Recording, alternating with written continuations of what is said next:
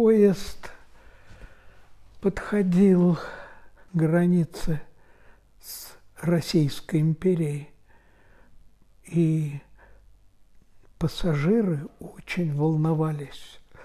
Владимир Ильич все время спрашивал, а вот как насчет извозчика?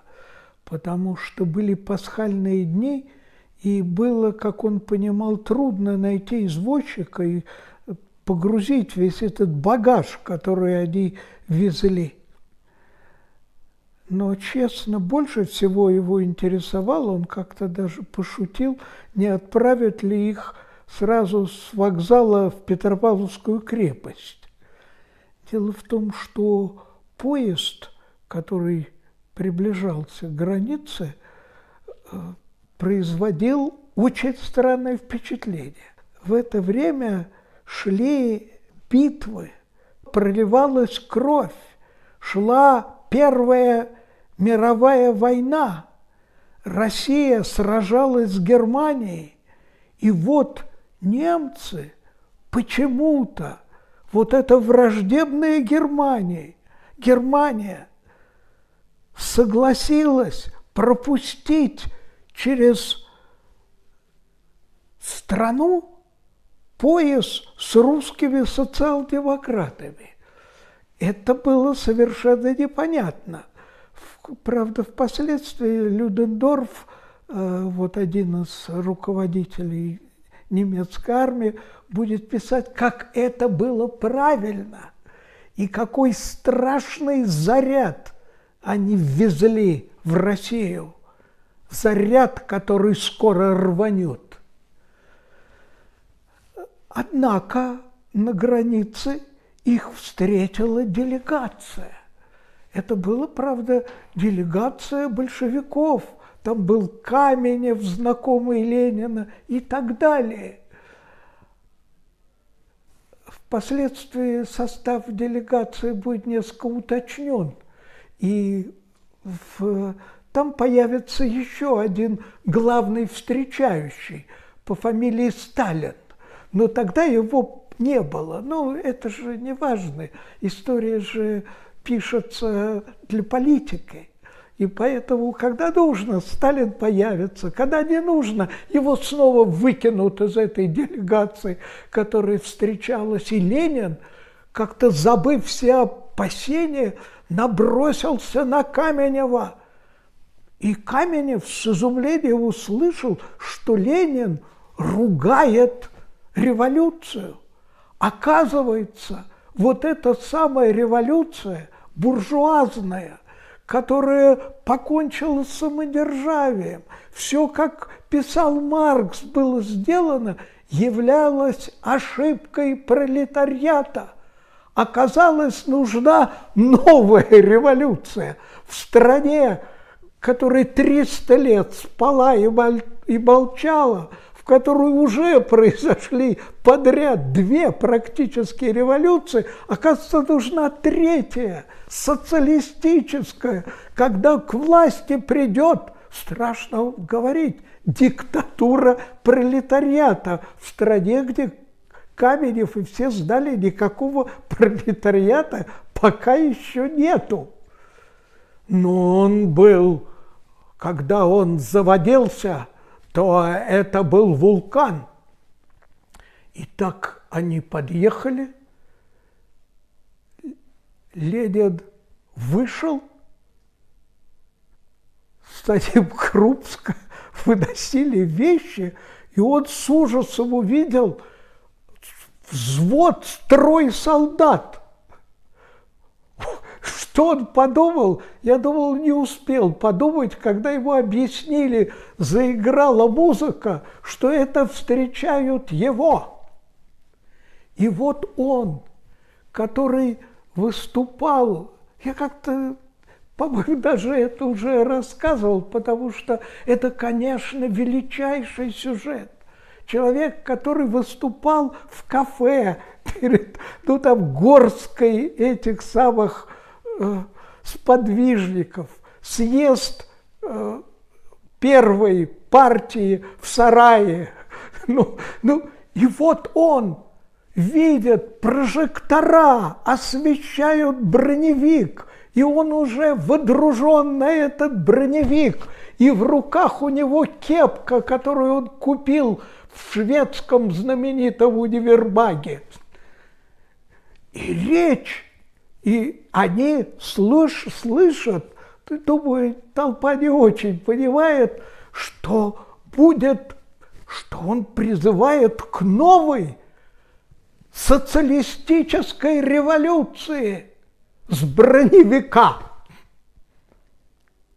Вы представляете, его же встречал на вокзале, это организовал, ну, один известный вам грузин, который не встречал Ленина, но который сразу доказал свою нужность. И в результате другой грузин, глава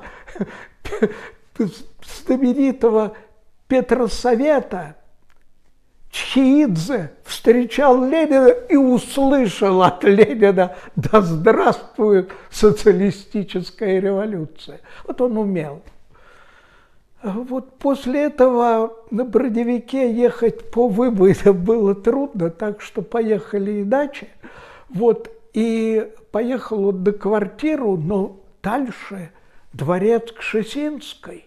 Дело в том, что все революционные партии захватывали дворцы бывших великих князей, там «Правда» тоже захватил, Молотов справ в «Правде» захватили дворец свой для, ну, помещения для «Правды».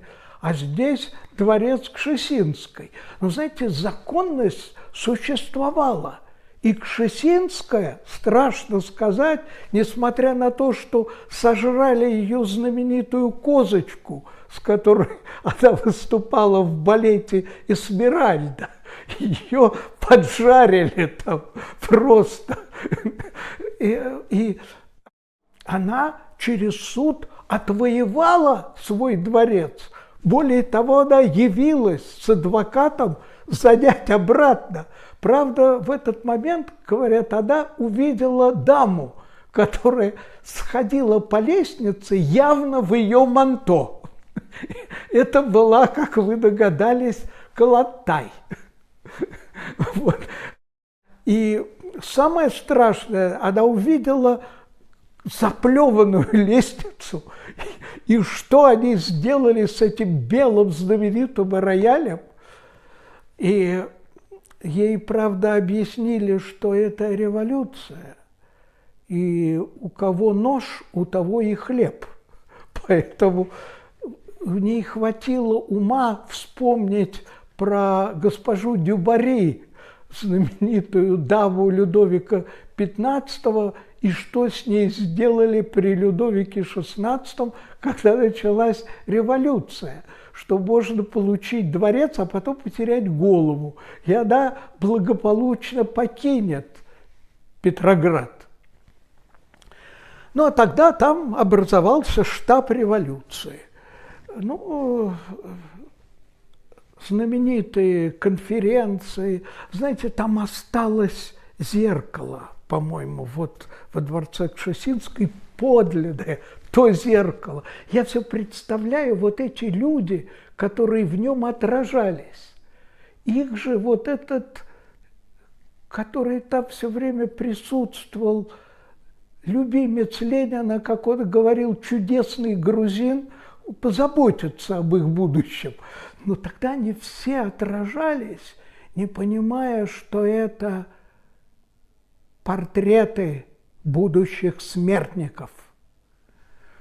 Вот там Ленин выступал с апрельскими тезисами. Ленин, как и не болтай, с тобой согласно только калантай, как написал местный остроумец. Но ничего, он сразу он начал, это он умел – и уже через некоторое время Каменев скажет, вот как всегда с Лениным, вы знаете, вот борешься, борешься, а в конце концов он оказывается прав.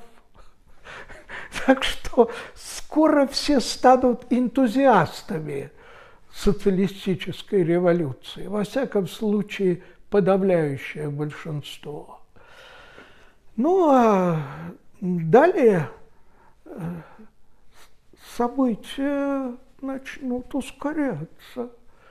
Будет первый съезд Советов, где Ленин будет выступать вся власть Советом, и более того, он скажет, что надо дать власть Советам и заодно арестовать самых главных богачей. Правда. Вот. Но в процентном отношении огромное преимущество э, партии эсеров. На втором месте, почти с двойным преимуществом перед большевиками, злые, злейшие их враги меньшевики. Сразу вам объясню, что интеллигенция никак впоследствии не могла понять разницы между большевиками и меньшевиками. Она была совершенно непонятна, потому что программы, в общем, одни и те же.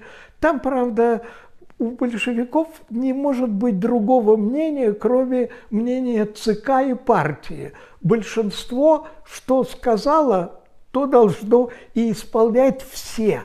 Поэтому не сметь свое суждение иметь.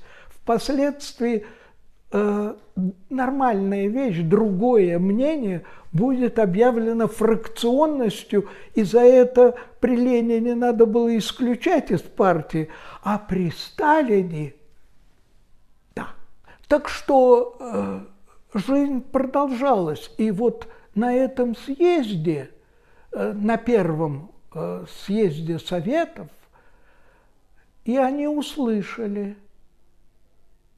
Выступал, по-моему, Церетели, который точно определил нынешнее положение в стране, что, ну, действительно, вы представляете, вся страна 300 лет молчала, теперь ощущение, что она 300 лет будет говорить. Никто не работал, все выступали, партии рождались просто кучками. Ну, э, и Церетели объяснил, что э, вот это двоевластие, то есть власть советов и падающая с каждым днем власть Временного правительства, сейчас просто нет такой партии сейчас, которая бы могла с правом сказать, что она хочет взять власть. И они услышали короткое слово с места «есть». Это сказал Ленин. Ну, впоследствии это будет превращено в более длинную фразу. Он сказал, есть такая партия. Нет, нет, он сказал, есть, и этого было достаточно. Там уже происходило. В это время появится прапорщик Еременко, которого задержат на границе который объяснит, что он получал деньги для того, чтобы в России он получал деньги от немецкого генерального штаба, что его задача в России пропагандировать ненависть и неприятие к временному правительству и агитировать за мирные переговоры и мир с Германией воюющей. И что он не один, что есть агенты, и один из них главный – это Ленин, который также получал деньги из, от немецкого генерального штаба и так далее. Все это было, ну, началось секретное, как вы понимаете, расследование. Ну, какое к черту может быть секретное расследование? если во главе стоит эсер Керенский, который больше всего боится, что монархисты сейчас воспользуются чем-то, любой атакой на либеральные силы, и произойдет контрпереворот, где впоследствии будет министром юстиции и генеральным прокурором Малентович – который вступит в меньшевистскую партию, и который не очень будет разбираться в разнице с большевиками, с большой терпимостью относился к большевикам. Тот самый Малентович, который одной рукой подпишет телеграмму об аресте Ленина, а другой, а и, и не только, простите, у него был помощник. Помощник этот войдет в историю какую? Процессов. Помните сталинские процессы? Помните, кто был главным обвинителем с пеной у рта, клеймивших Бухарина, всех знаменитых большевиков? Вышинский. Вот он помощник Малентовича был. Он был, когда Малентович был присяжным поверенным, знаменитым защитником, адвокатом знаменитым. Вот он у него был помощник. И в Москве, где в это время Вышинский был комиссаром, он будет клеить и распространять эту телеграмму, это призыв задержать шпиона Ленина. Но это чуть дальше. А сейчас все расследование якобы секретное. В нем участвует и Ставка, но потом справедливо будет рассказано, что Малентович, когда будет решение об аресте Ленина, сообщит об этом Ленину, сообщит большевикам в благодарность, а, и все тот же Малентович, отвлекаясь от нашей, якобы отвлекаясь от нашей темы, он у себя приютил целый ряд большевиков, в том числе одного очень интересного большевика. И когда Малентович вместе с другими министрами Временного правительства будет арестовываться,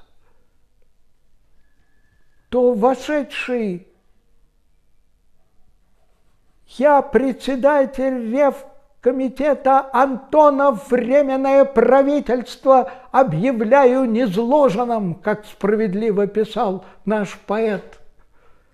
Антонов Овсеенко, положив руку на какой-то листочек, который он якобы читал, а там это была ломбардная квитанция об незаложении Временного правительства, посмотрев в глаза Малентовичу, скажет, вы меня не помните? Нет, ответит Малентович. Вы проживали там-то и там-то? Да, скажет Малентович. Вы меня поселили и скрывали. Не помните? Я, Антонов, которого вы скрывали. И вот сейчас я вас арестовываю. Есть две записи Малентовича этого эпизода и Антонова Овсеенко. Почитайте. Вот такие были министры, которые должны были сейчас заниматься вот этой революционной тогдашней законностью. Так что э, дело шло, и оно бы, может быть, как-то бы они его погасили.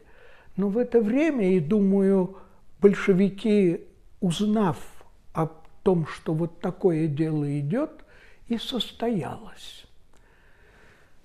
Кронштадт с самого начала был красным.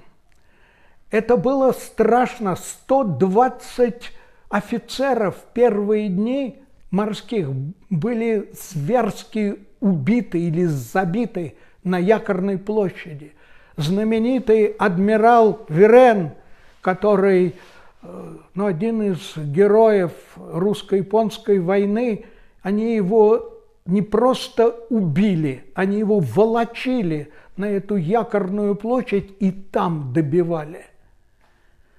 И во главе комитета и всего большевистского красного Кронштадта краса и гордость русской революции, как называл их Троцкий, стоял Раскольников, который впоследствии будет вспоминать каждый день. Мы звонили Ленину или Зиновьеву и спрашивали, какие будут инструкции. И, видимо, были инструкции. Впоследствии большевики будут отрекаться от того, что это они подготовили вот то, что сейчас случилось. Но это подготовили они.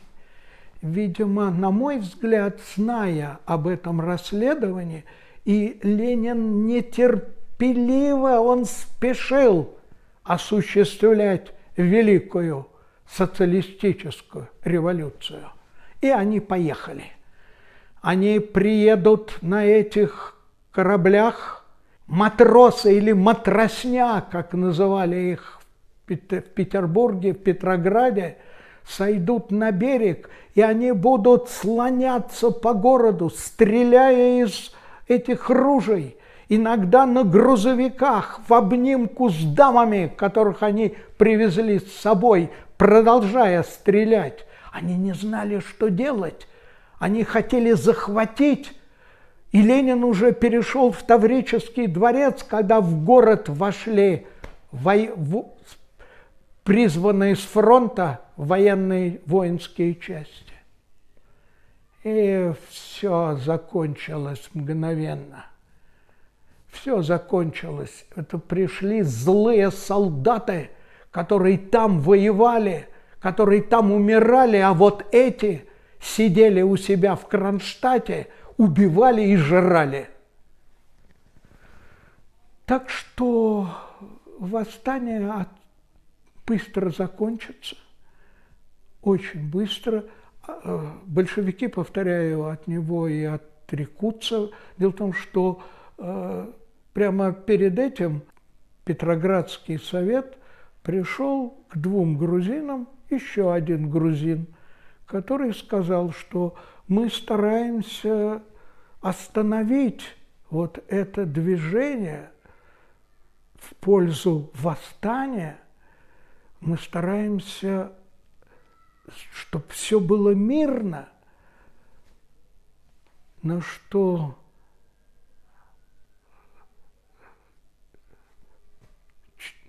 Церетели, по-моему, сказал, какой странный человек, зачем говорить, что ты хочешь мирно и просить это занести в протокол, если ты по правде хочешь, чтобы все было мирно. Ну, неважно, но сказал это Сталин. И дальше началось а, Керенский старался удержать все это по-прежнему в секрете. Вот то, что идет это расследование. Но не тут-то было. Есть свобода слова. Она, вы знаете, не подчиняется, если это истинная свобода слова власти. Так не бывает или свобода слова, или не свобода слова.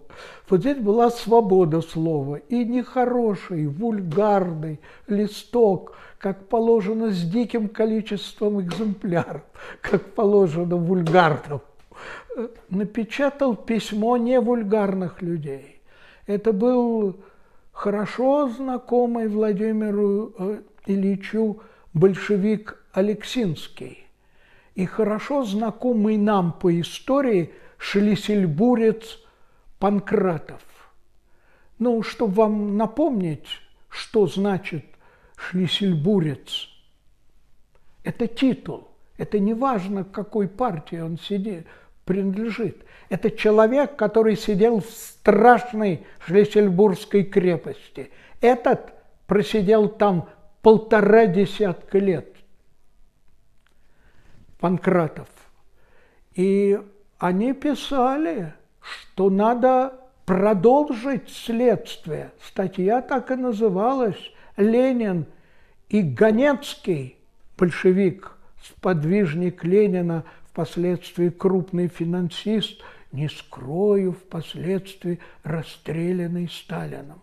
Не скрою, заканчивая историю с Малентовичем, Малентович расстрелян впоследствии во время Иосифа Виссарионовича в 1937 году. До этого арестовывался, но по э, требованию старых большевиков, политкоторжан, которые рассказывали справедливо о его заслугах в деле, выпускался.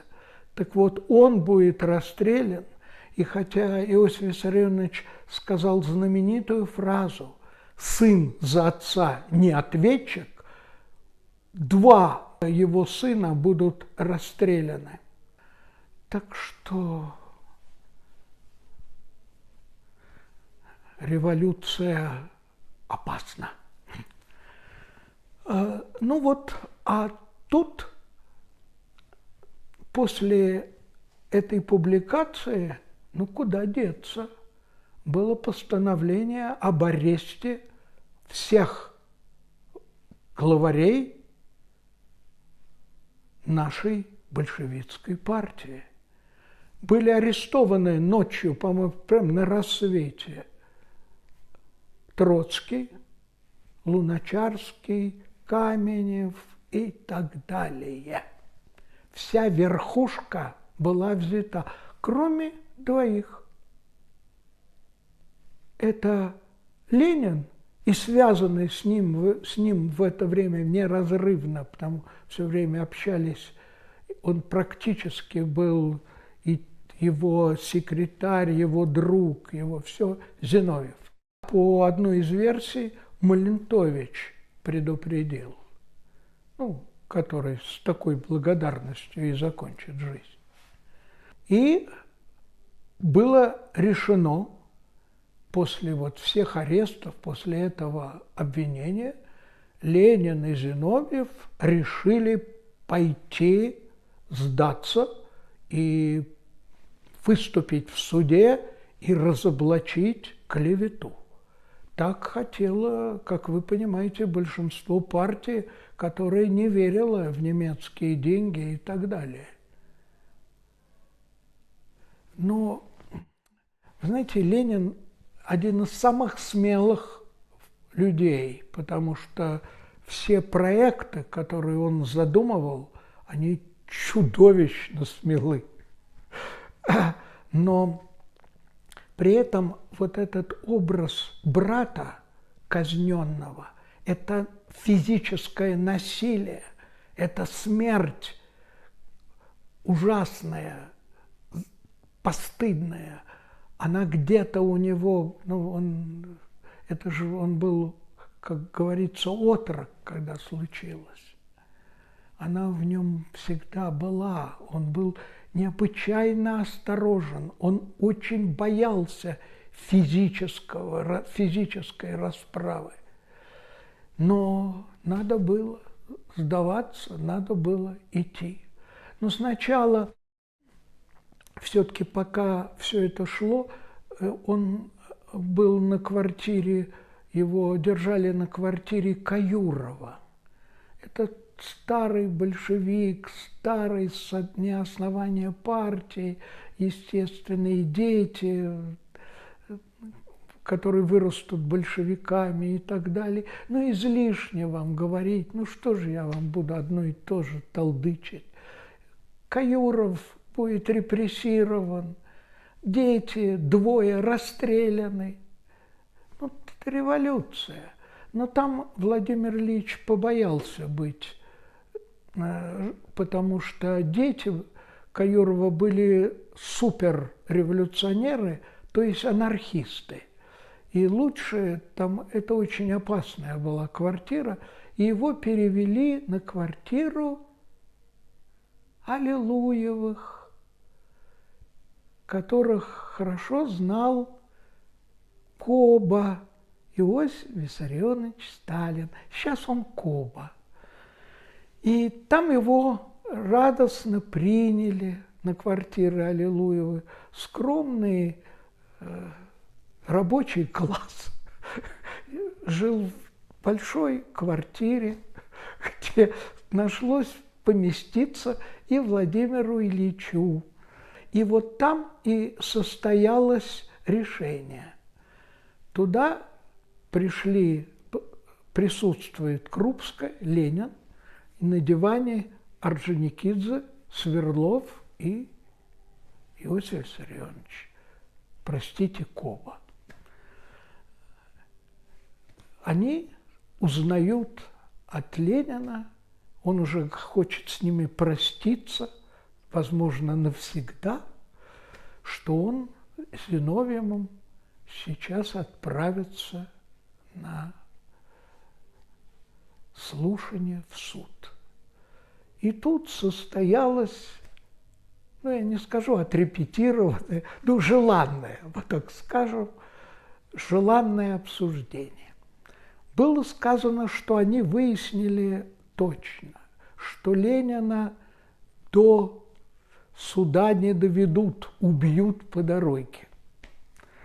Ну, там, как мы только что выяснили, при таком количестве либералов и такой власти по дороге вряд ли убивали, потому что все осужденные, Троцкие и так далее преспокойно выйдут живые и невредимые. Но Ленин настаивал, но тогда было произведено голосование.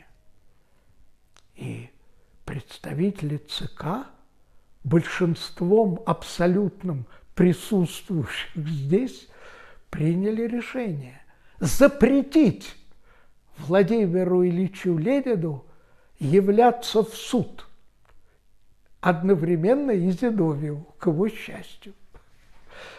После чего и состоялась эпопея. Но сначала ясно было, что жить в квартире Аллилуевых все-таки опасно. Квартира хорошая, красивая, все ну, хорошо расположена. И Петроград опасен, опасен. Сколько... Нет, нет, там, конечно, нельзя. Поэтому было решено несмотря на то, что, в общем-то, портрет Ленина не был в каждом доме, изменить их внешность, прежде всего Владимира Ильича, окончательно изменить, для этого была найдена ставшая исторической бритва.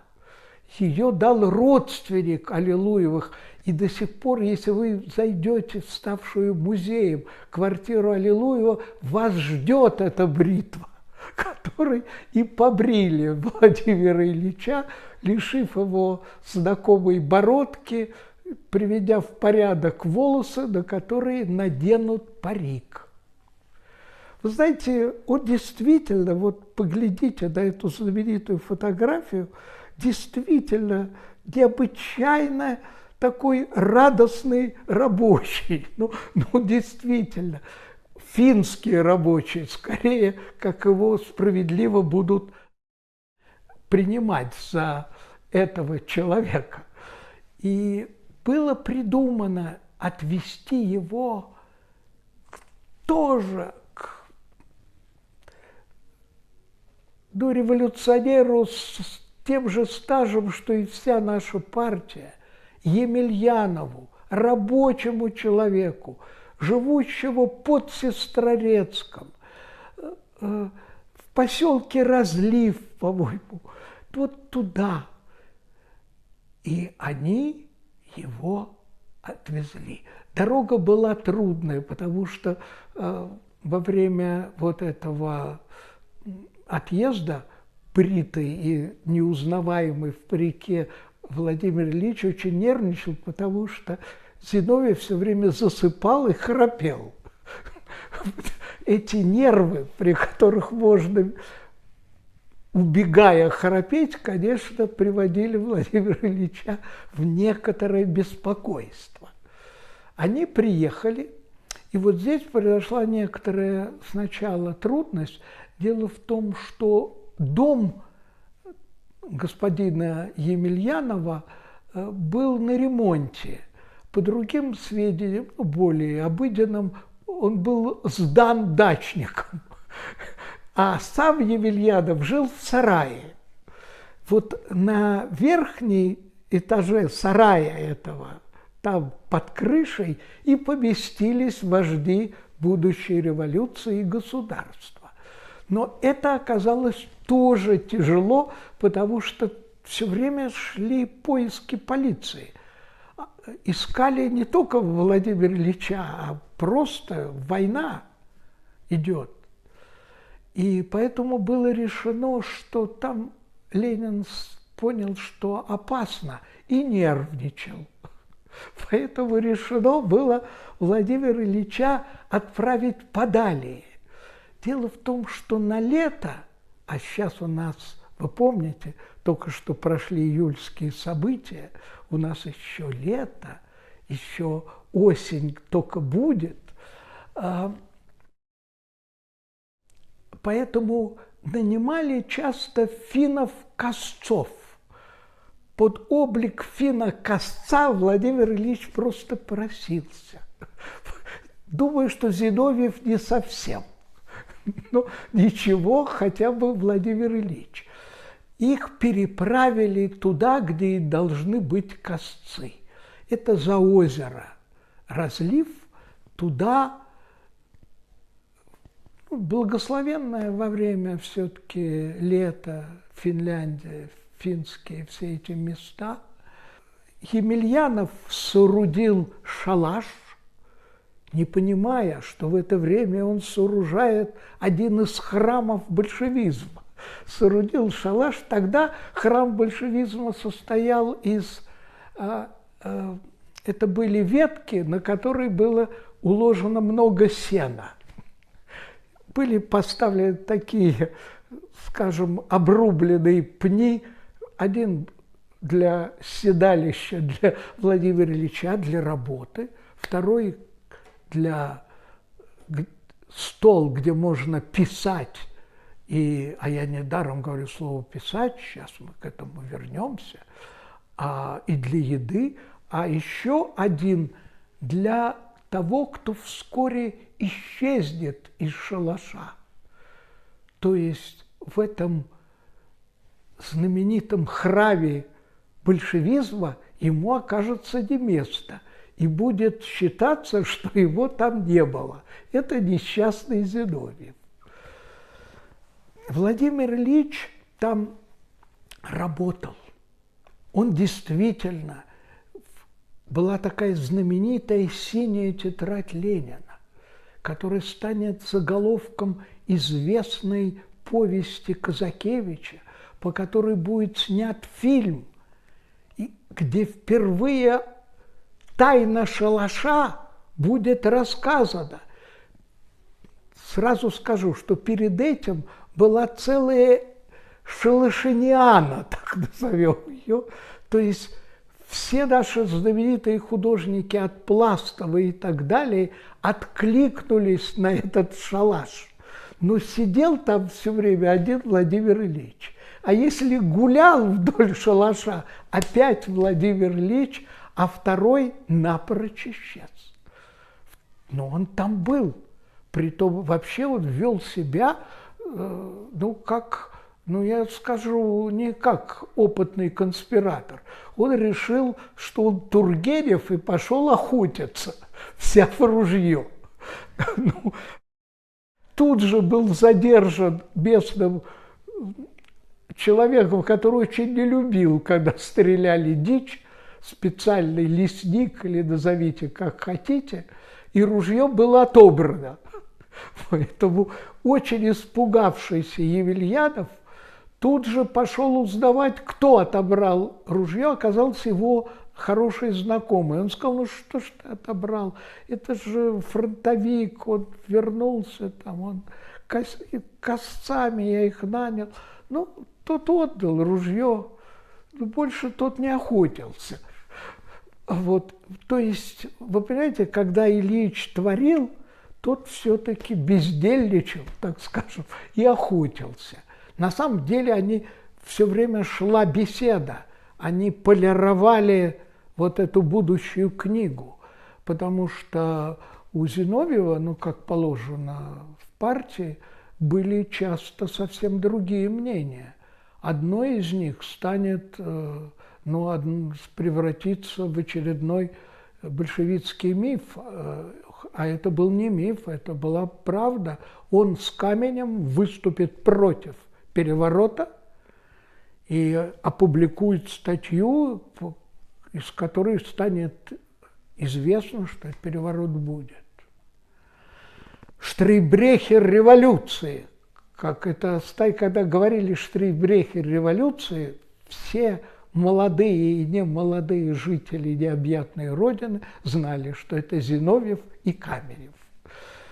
Ну, повторяю, тогда Штрейбрехера не было, был только Ленин. И вот впервые в, кни... в повести «Синяя тетрадь» об этой синей тетради, где Ленин выписал все цитаты из Маркса и Энгельса, и Каутского, и всеми, кто спорил, и знаменитого энгельсовского антидюринга и так далее, о государстве, об, анархии, об том, о диктатуре пролетариата, о государстве после даже победы революции и так далее. Ленин дорожил этой тетрадью, и вот сейчас у него образовалось время, и он начал писать знаменитое «Государство и революция». Знаете, есть, действительно писал, и через два месяца сия революция, к счастью, я не знаю, для других к несчастью, будет, будет. Но сейчас они этого не знают. Еще впереди удивительные события.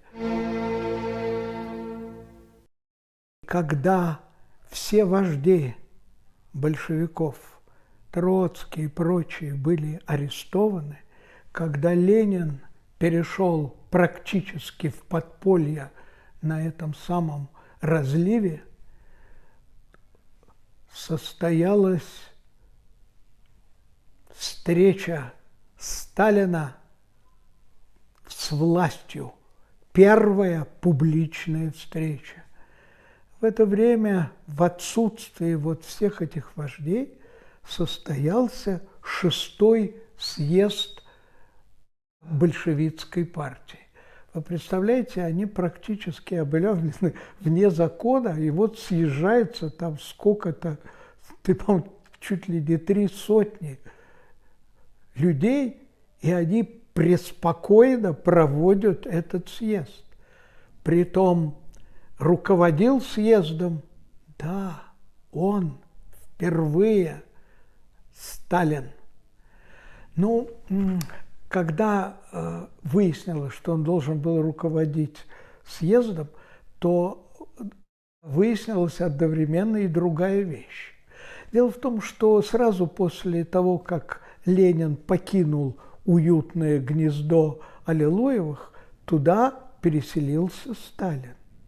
И там начнутся сейчас эти рассказы, которые я называю рассказы Отелло Дездемони, где Иосиф Виссарионович будет рассказывать двум этим девочкам, влюбленно глядевшим ему в глаза, в рот, то есть Наденьке младшей и Анне, аллилуйя, он будет рассказывать свою трудную вот жизнь в этой страшном Труханском крае, ссылке, как с трогательной собакой по имени Тишка, которая была его единственным другом и так далее.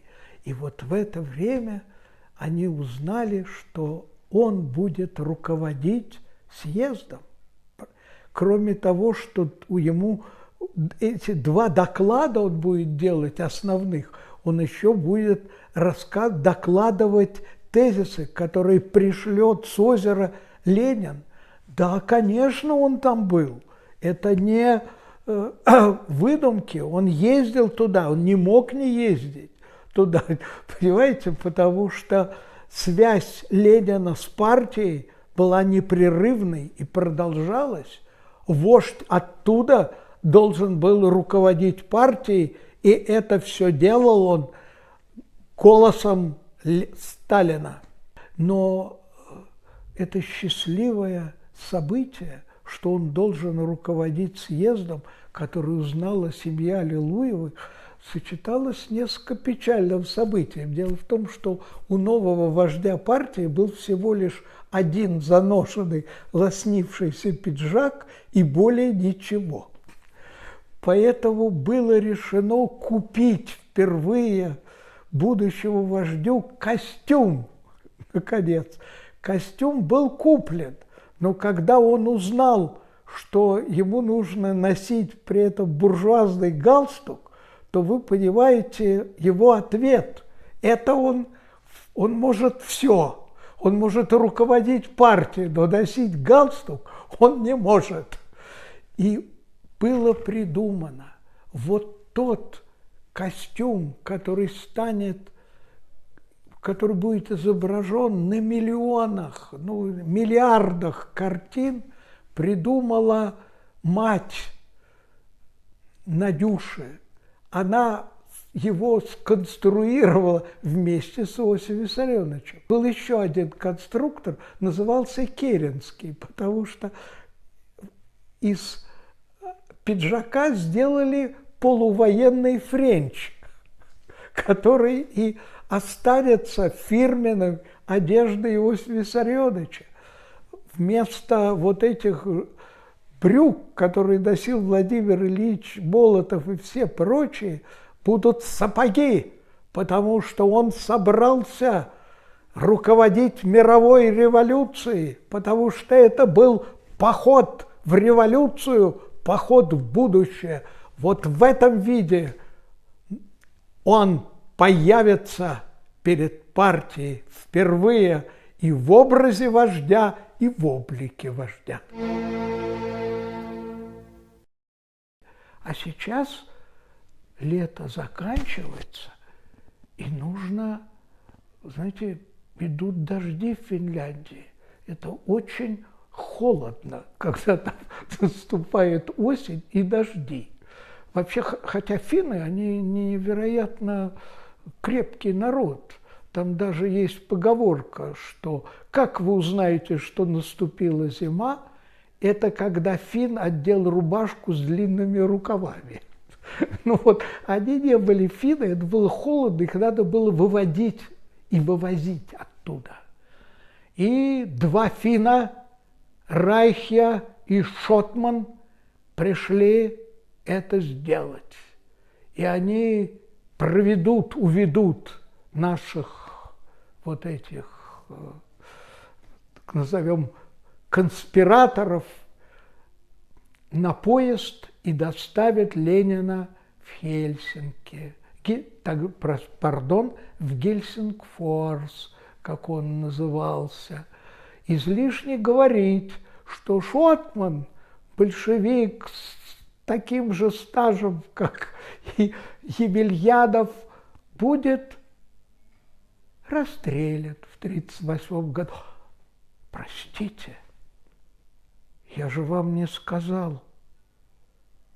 Но как я мог? Иосиф Виссарий Шотман. Какой Шотман? Емельянов.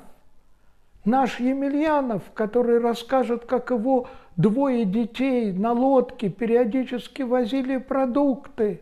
Емельянов будет репрессирован, несмотря на замечательные слова о нем Владимира Ильича Ленина, несмотря на то, что будет занимать некоторые, ну не очень высокие, но все-таки руководящие должности в этом самом Сестрорецке, а потом в Москве. Ну а два сына, которые возили продукты, будут расстреляны. Сын за отца оказался ответчик. ответчик. Сам Емельянов, э, он в ссылках арестованный вместе с женой, для того, чтобы, видимо, не скучно им было. вернется.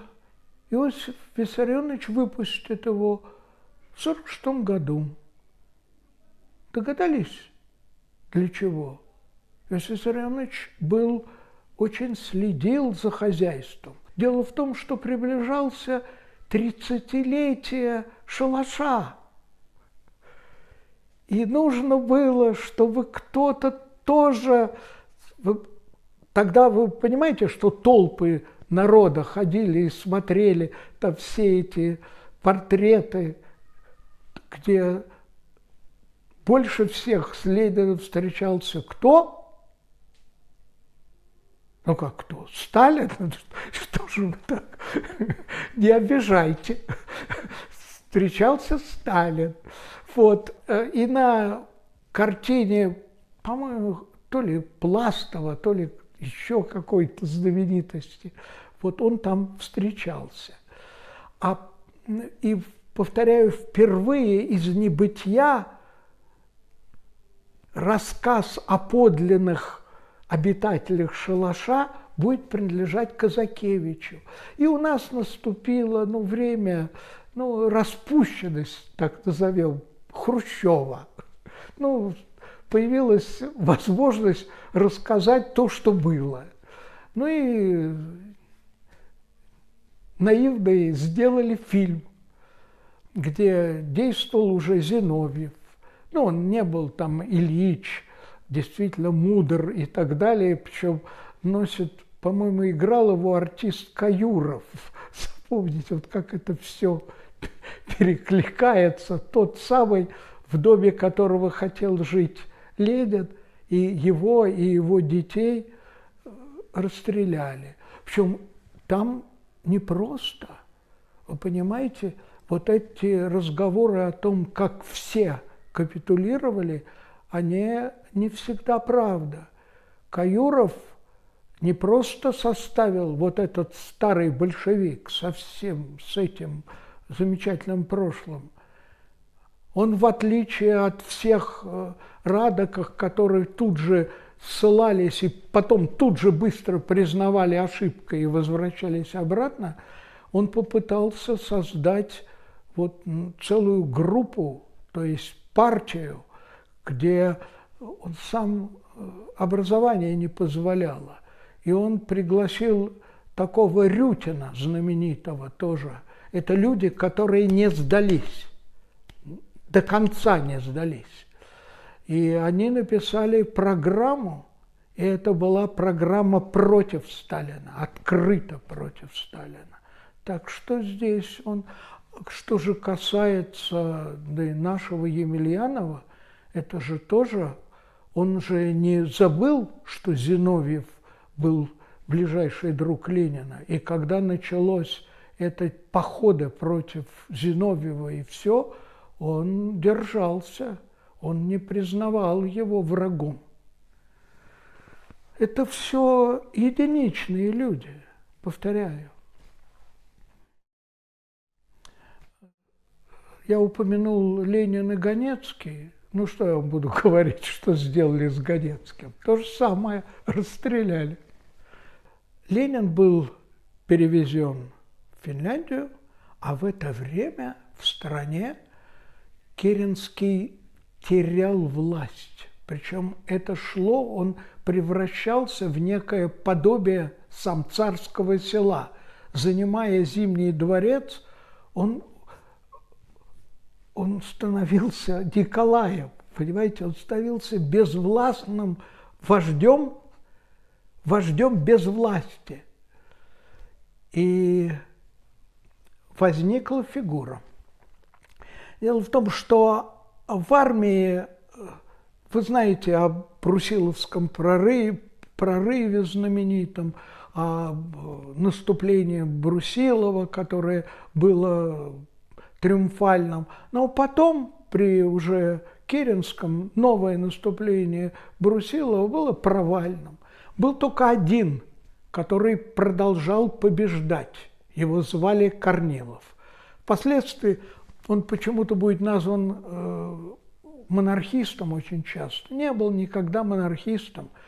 Приказ, слова об аресте э, царицы и всех, кто в Зимнем дворце, это Корнилов при, э, пришел и будет ей объявлять.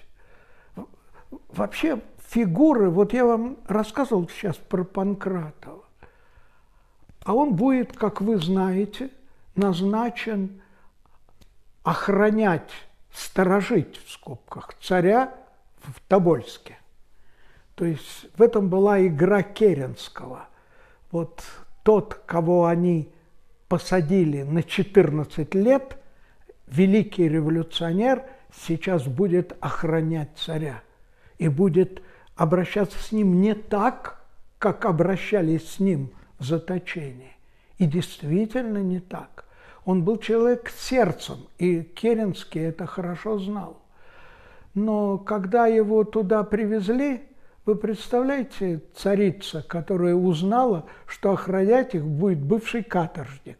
Она действительно поняла, что это такое время. Каторжники охраняют царей. Цари сидят как каторжники. Но Николай в дневнике костит его последними словами иногда за то, что им было разрешено гулять по городу, а тот не пускает. Он пакостник там называется, и, и там посильнее, не пускает. Они не понимают, где они живут сейчас. Они не знают то, что знает Панкратов. Он завален корреспонденцией, где клянут царя, где пишут вот эти похабные строчки про Распутина и царицу. По городу ходят калеки, приехавшие с, с мировой войны. И они полны желания, ну, то, что случится вскоре с Духонином, который будет назначен главнокомандующим, когда большевики захватят власть, что с ним произойдет? Матросы с солдатами войдут этого главнокомандующего, который сдался, отдал, отдал человеку, вчерашнему прапорщику по фамилии Крыленко власть. Тот сейчас главнокомандующий.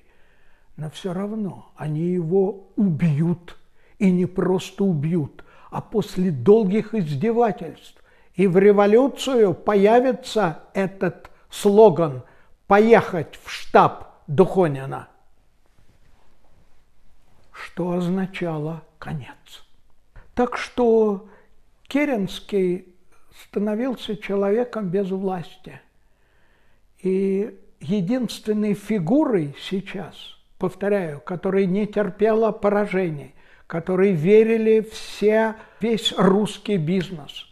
Вот этот русский бизнес, понимаете, ну вот что, они всегда были отъединены от власти. Это было все-таки было самодержавие. Они невероятно ловкие были в получении денег, но они ни черта не понимали в политике никогда. Они почему-то думали, что существует какая-то благотворительность, что э, надо давать, ну, скромно деньги, ну, потому что люди-то в революции становятся нищими. Они не понимали, что деньги надо давать для собственного спасения, чтобы не оказаться голой задницей на вулкане. И поэтому они все время хотели кому-то примкнуть, прильнуть. И в этот раз это был Корнилов. Да, они ему верили, верили и готовы были давать деньги. Корнилов, его программа была проста – то есть ее не было. Ее сформулируют потом, сформулируют генералы, арестованные вместе с Корниловым по делу Корнилова. Значит, программа такая – вернуть смертную казнь. Без нее порядка на фронте не будет. Убрать чудовищный приказ номер один, по которому власть В полках захватывают солдатские комитеты. Отменены э, отдание чести и так далее. Вернуть порядок, честь армии. И, повторяю, вернуть смертную казнь и убрать, распустить эти самые к черту комитеты. А потом он хотел, хотел, да. Он говорил, это было его убеждение, что политики не должно быть в армии что армия должна сражаться. И все эти партии, которые там сейчас разгуливают их представители, всех оттуда надо гнать. А что касается Ленина и всех этих большевиков, это правда. Он понимал, что э, к стенке, к стенке. Керенский начинает Впоследствии вы узнаете, что там какие-то сложнейшие, ничего сложного там не было. Да, появился идиот по фамилии Львов. Он был не, э, глава Синода некоторое время, потом его отставили. Человек приказчивый, то значит. Он все время пытался вернуться в политику. И он замечательно сделал. Он отправился к Корнилову как бы посланцем Керенскому. А Корнилова уже пришел к Керенскому как посланец Корнилова. В результате он все запутывал. Вместе с ним все продолжал запутывать Савенков. Э, вот этот знаменитый террорист Савенков, участвовавший в убийце великого князя, в убийстве великого князя Сергея Александровича и так далее. Знаменитый сэр. Теперь второй человек в военном министерстве, руководитель военной Петрограда. Нет, были бы они, не было бы они, их переговоры шли точно так же. Керенский хотел использовать Корнилова для того, чтобы он навел порядок и укрепил его власть. Корнилов хотел использовать Керенского – для того, чтобы получить право ввести войска в Петроград и навести там военный порядок. Ему царь, он сын, потомок казака простого, ему монархия, ему нужна победа армии в войне, больше ничего. Без порядка ее не будет. Ну и от шли договор, переговоры, и Керенский понял то, что врал ему Львов, что его позовут в Ставку для того, чтобы там с ним покончить. Он, вы знаете, это вполне могло быть, потому что все-таки у него голова была, у Керенского. понимать, что желание Корнилова этого супервоенного и желание либерала Керенского, который это не просто это убегающие в разные стороны.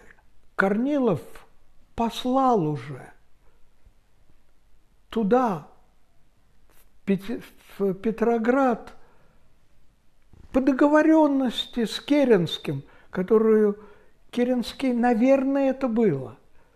Но когда Керенский узнал, что идет дик, дикая дивизия во главе с генералом Крымовым, страшным, ну, нормально военным, ну, скалозубом очередным нашим. Я князь Григорий Иван Фельдфебеля, говорит Скалозуб, Вольтер и дам. Он в три шеренги вас построит, опикните, так мигом успокоит. Вот это вечное. Поэтому э, он испугался. И он объявит несчастного Корнилова, который уже видел себя в Петрограде, наводившим порядок, мятежником. Они будут объявлены мятежниками, пол, шедший полк. И дальше невероятное происходит. оказывается, никаких людей, никакой военной части, которая стоит за Керенским, уже нету. Все они думают, что хорошо бы его убрали, и тогда они наведут порядок. И... Но есть революция, она сильнее всех. И дикая дивизия, туземная дивизия, как ее назначали, называли, как будет распропагандирована по дороге и откажется идти наводить порядок в Петербург. И Крымов несчастный застынет. Он приедет, переговорит с Керенским, а потом сделает то, что должен делать, как он считал, офицер, который не может уже командовать, покончит с собой. И Акеринский обратился к здоровым силам. И вы знаете, среди этих здоровых сил оказалось самой сильной большевики. Дело в том, что пока Временное правительство – там переходили все эти перестадовки и так далее, большевики выдвинули лозунги, которые должны были быть главными. То есть мир, потому что страна, которая истекала кровью, которая эти бесконечные жертвы, возьмите там эту песню Вертинского там же страшные слова. Но это было настроение страны. Она не хотела, она не могла воевать больше. Потом будет сказано, что переворот произошел накануне победы. Да все не, не хотели воевать. Отсюда была эта чудовищная вещь братания солдат. И Керенский разрешил раздавать рабочим, ну, для того, чтобы они защищали демократию, оружие. Так была тут же экипирована большевистская Красная Гвардия. А дальше, знаете, я много раз это видел, хохот истории. Охранять Зимний дворец пришли матросы с Авроры – Вот, вот так это все происходило. И за короткий срок он вооружил всех, кто будет штурмовать, а его даже не придется штурмовать, назовем брать Зимний дворец. Была создана не только в Петрограде, по всей стране Красная гвардия. Всюду советы – которые за это время обольшевичились. Во главе уже Петрограда Троцкий будет стоять скоро. Лозунги населения, это они понимали. А еще этот прекрасный лозунг, там же э, Временное правительство даже не решило вопрос с землей. А какой поэтический лозунг «грабь награбленное». Правда, Владимир Ильич очень стеснялся этого и сообщил, что он никогда сам этого не говорил, а это просто цитата из... Э, это не пушки Аврора у нас, это гроза за окном не слова Владимира Ильича, Владимир Ильич сказал, что он просто процитировал слова крестьянина, который объяснял вот этого красного петуха, который щедро гуляет по помещичьим усадьбам.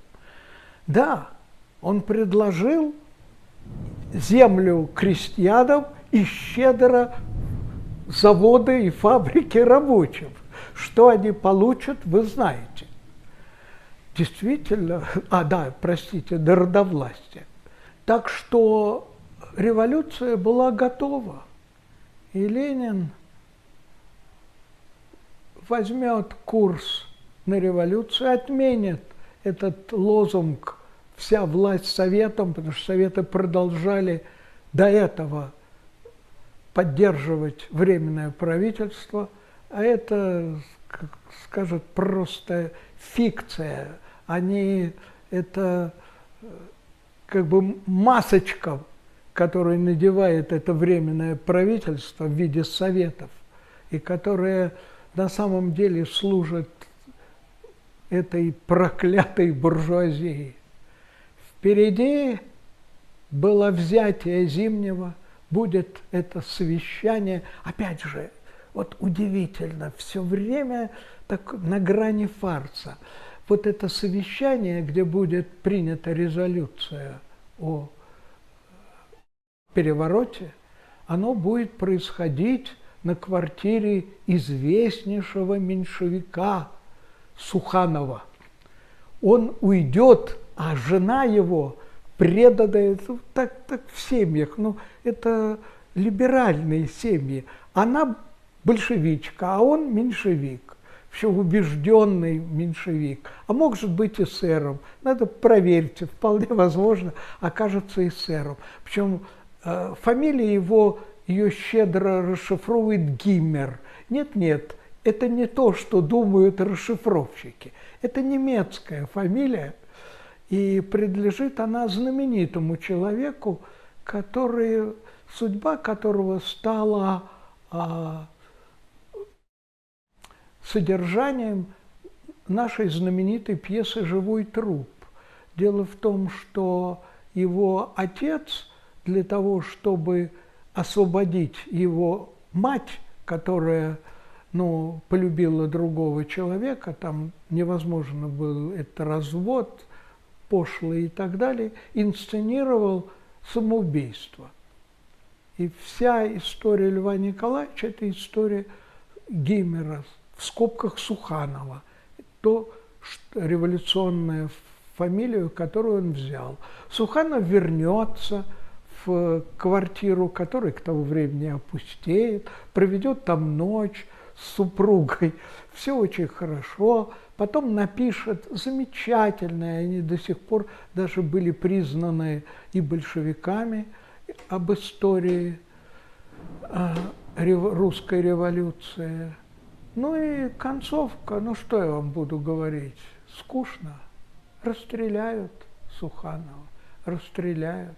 Притом заставят его, это самое страшное, заставят его признать все, угрожая, что арестует его жену. И он понимал, что это не шутки. Она была связана с той ленинской партией, которая вся исчезла. Исчезла там, в этом страшном полигоне с издевательским названием «Коммунарка».